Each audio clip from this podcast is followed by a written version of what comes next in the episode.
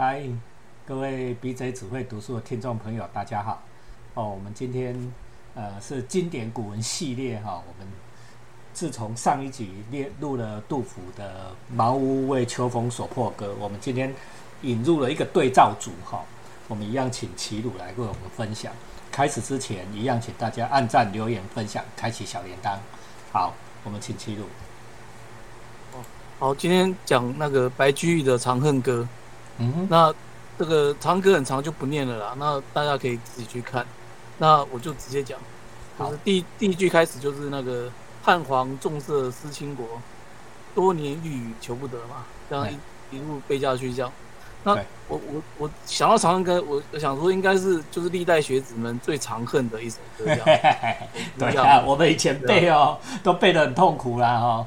像齐鲁都还背错，是欲语多年求不得，他是背作多年欲语求不得。你看，对对对，我到现在一直都背的不是很熟，就就是很辛苦。然后那可是呢，其实我现在好像已经不太用背的，就是现在不流行那种背诵了嘛。嗯嗯。对啊，要理解嘛。那所以说，其实，在这种角度来看的话，这首诗其实是可以重新回去看，它这首诗是很很美、很漂亮的一首诗啊。而且很多句子其实随便拿来现在看，都都是成语啊，就一一路沿用至今啊。像什么“天生丽质难自弃”啊，对不对？“回回眸一笑百媚生”啊，什么“后宫佳丽三千人”嘛，“三千宠爱于一身”，“上穷碧落下黄泉，两处茫茫皆不见”啊，“天长地久有时尽，此恨绵绵无绝”。就就太多句子都是我们现在还会用的。都是那种朗朗上口、很好记、很简单，但是很美的那个句子，这样对，很好用哦。大家哈，如果有时间，一定要把原诗拿出来哈，多多少少学两句都很好用。来，对，那这个诗呢，本身就是描写唐明皇跟杨贵妃的爱情故事啊，很缠绵凄恻，而且其实其实还挺香艳的。嗯对啊，那只是我们以前课本教的时候就不太会讲那个香艳的部分啊，但是。其实我们现在回头看，其实可以用想象的这样，嗯嗯，因为这首诗，你看他开头就讲说，哦，杨家有个漂亮的美眉这样，然后送进宫来之后呢，他说当场就把那个后宫佳丽三千都比下去了嘛，就是三千宠爱集一身嘛，对不对？对。然后到底，可是他到底多美呢？其实你看白居易他居然就直接写洗澡的场景，哦，这我们最喜最喜欢的。对对对，所以说就就那几句我念一下嘛，就是。春寒似玉华清池，水温泉水滑洗凝脂。哎，洗洗洗那个很漂亮的那个，像像白色的猪油一样那种脂，就是肌肤这样，就是很白很美这样，很滑这样。然后侍儿扶起娇无力，哎，洗完澡之后还要让人家扶这样。然后只是星辰恩泽时，星辰恩泽就是好写的很委婉 呐。事实上就是滚床单啊，对啊，对啊。你看一洗完澡滚床单，哦，多。多刺激呀！哎，对啊，对啊，这个这几句就大家发挥一点想象力，就是就是就是喜香香，然后滚床单这种，就是就是然后之后就写说哦，皇帝从此不早朝嘛，就是就就已经懒得办公了，就是不想起床了，这样就天天跟这个美人混在一起，这样这根本就是言情小说的套路啊！就是所以说，就是我觉得《长恨歌》其实本质上就是言情小说这样，嗯嗯，对吧？那像那言情小说其实根本不是在教人家谈恋爱，根本就是。现在很多言情小说看起来就是很多也是这样，先一开始就先滚床单啊，然后然后才才开始谈情说爱这样。那所以说，其实《长恨歌》要从这一点来看的话，它根本就是很古早以前的那种霸道总裁系列的这种的言情小说这样。哦，这个叫西化来讲，他一定超喜欢。哈哈哈。对对对。来，好，那那我们看白居易继续怎么写，他就写说。哎，那那滚完床单了嘛，他就要讲说，哎，这个霸道总裁到底多多么宠爱这个女人呢？那他就说啊，给他好的房子，就是金屋嘛，对，然后天天享宴不停这样，然后而且把他的那个兄弟啊、爸爸都等等啊，都都都扶起来当大官这样。嗯哼，那就是他里面有一句写说，姐妹弟兄皆列土嘛，列土就是封封侯啦，就是当官这样。对。那可是小说写到这边的话，就是一定要有转折啊！就爱情小说一定要有转折嘛，一定会有让男女主角分开，然后面临痛苦，这样才能够让他证明他的爱的难舍难分嘛。所以一定要转折。那所以接下来就写说哦，渔阳鼙鼓动地来，惊破霓裳羽衣曲啊。平鼓就鼙鼓就是战乱啦，就是鼓声传来的嘛，就是战鼓。对，就说战乱就是安史之乱，就是安史之乱发生的。然后唐玄宗就逃难，然后逃离长安城。但是呢，走在半路上呢，三军不肯动，就是大家都觉得说要处理处处决这个战争的那个祸根，这样，那就是要皇帝下令处死这个杨贵妃。嗯哼，对啊，那这件事情我我觉得就是一个标准的男人犯错，女人背锅的这个东西。但是这个是一个说来话很长的一个中国的文化传统。那个，我想大家可以自己想一想，我这边就不多说了。哎，这这这个安史之乱哦，就是安安禄山进京，对不对？结果看到唐明皇旁边有一个这么美的女人，他也想跟她来一下，对不对？哈，结果唐明皇就不不肯给他，结果安安禄山一回到。家哦，就渔阳，就北边，就马上起兵作乱，哦，说是说这样啦，但是其实战争的原因一定更复杂了啊，不可能是为了杂波的排去怕，这就是像齐鲁讲的啦，就是把过错推给女人，哦，自己做错了不，哎呀，自己天下没管好，就说啊，都是女人惹的祸，大概人都这样，这是一个中国儒家的传统啊，这个说起来很复杂，都有有机会再讲，或者说大家可以自己讲一讲嘛，好。那当然就是说，我们我们既然说把把把它说成是用现代的言情小说来比喻嘛，那可是你会想说，哎，通常言情小说就是女主角为主啊，不会说把女主角那个弄死嘛，因为女主角通常是就读者自己的带入啊。哎，但是白居易写《长恨歌》毕竟不是专门写给女生看的言情小说啦，所以杨贵杨贵妃走在半路就就就死掉了这样。当然这也是史实啦，所以他就是必须得一定这样写。但是你要想说，一个言情小说，女主角死掉了，要还能写什么呢？对啊，当然就是写说男生如何痴情啊。对，所以后面通通就是在写说唐明皇如何，就唐玄宗如何的想念这个贵妃这样，然后就是常常思念到这个睡不着觉啊，无论春夏秋冬都都在想他这样。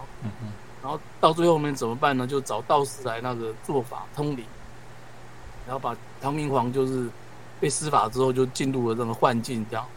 来到一个海外仙山，然后因为杨贵妃就是这个仙山里的一个玉真仙子啊，那两个人在那个仙山幻境之中就重逢了。重逢之后，两个人就说了一些话，然后就重新约定说啊，只要我们两个内心坚贞，就是两个人以后一定会重逢这样。那可是最后当然就是杨明皇还是只能一个人回到现实，那个分离的这个遗恨还是像永恒一般的长久。他就是他最后两句那个名句：“天长地久有时尽，啊，此恨绵绵无绝期。”这样，嗯就是很很很很很哀很哀婉凄艳的一个一个结局。这样，对。那那那我继续讲，就是以言情小说的结构来看啊，这首诗就是很动很动人啊，因为它它就是其实就是写一个很很美丽的爱情故事啊。很很凄凄绝就是你看唐明皇这么痴情这么动人，对啊，对啊。那据说这这个诗当时在唐朝那时候就广为传唱，就是大家都大家都很喜欢，流传很广，嗯一般人都很欢迎的，都很喜欢这个东西。虽然说好像白居易也不认为说这是自己最好的诗这样，因为以前有那种好像诗要讲大道理、要传道的这种的传统，所以这种写这种香艳的这种东西好像。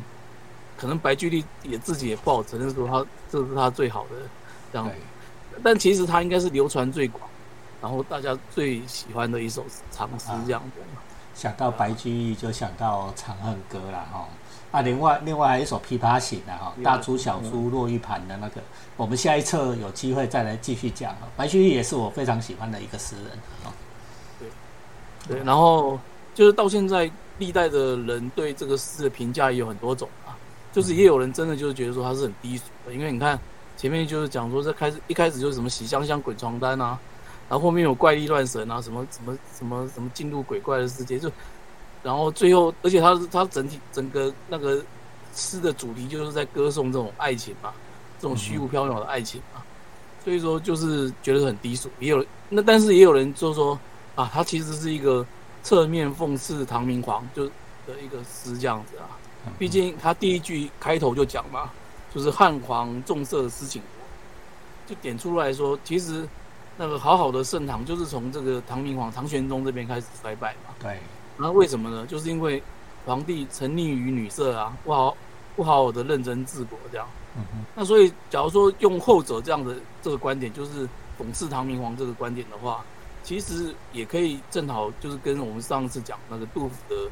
茅屋为秋风所破歌，其实遥遥相对应啊。就整个就是讲说，你看，就是下层的人民过得非常贫苦，就是毛毛不为秋风所描写的那种嘛，就人民过得非常的贫苦。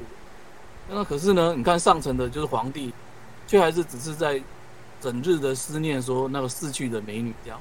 对，所以说其实白居易虽然整首诗其实是一个那个爱情故事，他并没有正面的去批判这个政治这样。可是呢，光是把这个皇帝这样香艳又凄恻的爱情描写的很动人，那批判的效果自然就存在。对，那，我跟各位分享一下这首诗呢，是上次齐鲁分享完《茅屋为秋风所破歌》哈，我才特别要求齐鲁加码哦，加加场哦，再为我们讲《长恨歌》。为什么？因为你看，一样同样一场安史之乱，皇帝也在逃难，平民也在逃难，杜甫是平民，对不对？皇家的也在逃难，两边都在逃难哦。你看杜甫避到四川以后，连一捆茅草他都当做宝贝，对不对？好，被茅草茅草被那个契特琳娜偷走，还很痛苦，对不对？哦，在那边呻吟取酒，对吧？对啊。啊，你看啊，那个唐明皇哦，你在《长恨歌》里面，你看那个元诗哈，带着这个杨贵妃，带着美人哦，哦啊，文武百官跟着一起逃难，对不对？金银珠宝掉满地。地呢？哦，什么什么金布也好，长那个杨贵妃头上的金银珠宝掉的满地都是呢，对不对？整个脑子都在想什么？他没有在想说什么把国家弄糟哦，对不对？你想想看，批判在屈辱刚才说批判，他根本就没有在想说他把国家弄弄垮了，整个脑子都在想女人，对吗？对，逃难的路上，他只觉得就是自己的为什么命这么苦，就是爱的一个女人就就是这样被。死掉了这样吗？对，他没有自我检讨，没有想说他害死几百万人哦，对吗？哦，就所以我们故意把这两首诗拿出来做对比，放在这个同一章里面。你看我们 B J 只会读书有没有很用心哦？对不对？好，我们请齐鲁做一个结语。就是我最后补充一下这个诗的写作背景，就是有人考证，就是说这首诗当初是白居易跟他两个朋友叫陈洪跟王直福这两个人。在马嵬坡，也就是说，就是杨贵妃后来被吊死的那个那个地方，对，附近的一座庙，就是在一边聚会旅游，然后三个人就谈起这个唐玄宗跟杨贵妃的这个传说嘛，对。但这个里面的这个王直夫呢，他就说：“哎，白居易，你文笔这么好，那就写一首诗来讲这个故事啊。”那陈龙呢，另外一个陈朋友陈龙就写了一一个传奇小说，就叫《长恨歌传》，对。所以两个人是搭配的，这样流传。开来的互相对照这样，嗯嗯，那这这三个人聚在一起，你说就是为什么要写唐唐玄宗跟杨贵妃？当然当然就是想要借着说说皇帝的八卦的这种爱情故事来讽刺皇帝治国无能嘛。对对啊，那一开始一定是想要就是讽刺，就是治国无能，就是讽刺政治这样。对，但是呢，你你不论这一层的背景，就不要去想这个的话，就光看《长恨歌》本身。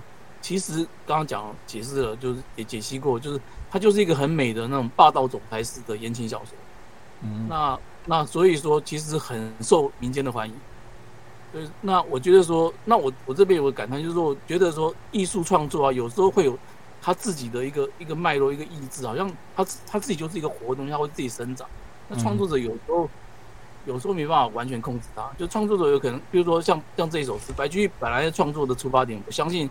是起源于批判、批判政治、批判皇帝做错事这样。对，哎，但最后却完成了一个唯美浪漫的爱情爱情作品，而且流传千古。哦，齐鲁最后跟我们讲哈，就创作这件事哈，如果各位同学哈听了我们这个 B J 只会读书哦，你也有志于开始创作，你慢慢就会发现作品有自己的生命哦。虽然是我写的，作者自己写的，对不对？但是写着写着，它产出了完全意想不到的结果哦。如果你有真的发展过长篇，我自己写过几个长篇哦，你慢慢的发现呢，我一开始是要写这个男主角，哎，结果慢慢的变变成整个故事变成女主角的故事哦，都会这样子哦。你本来是要骂人的，结果呢变写作爱情故事哦，就是像张三哥这样啊，有志于。创作的很神奇的地方，有志于文艺的同学啊，不妨听听看，然后再读读看《长恨歌》。记得哦，B J 只会读书，按赞、留言、分享，开启小铃铛，下一集等你，拜拜。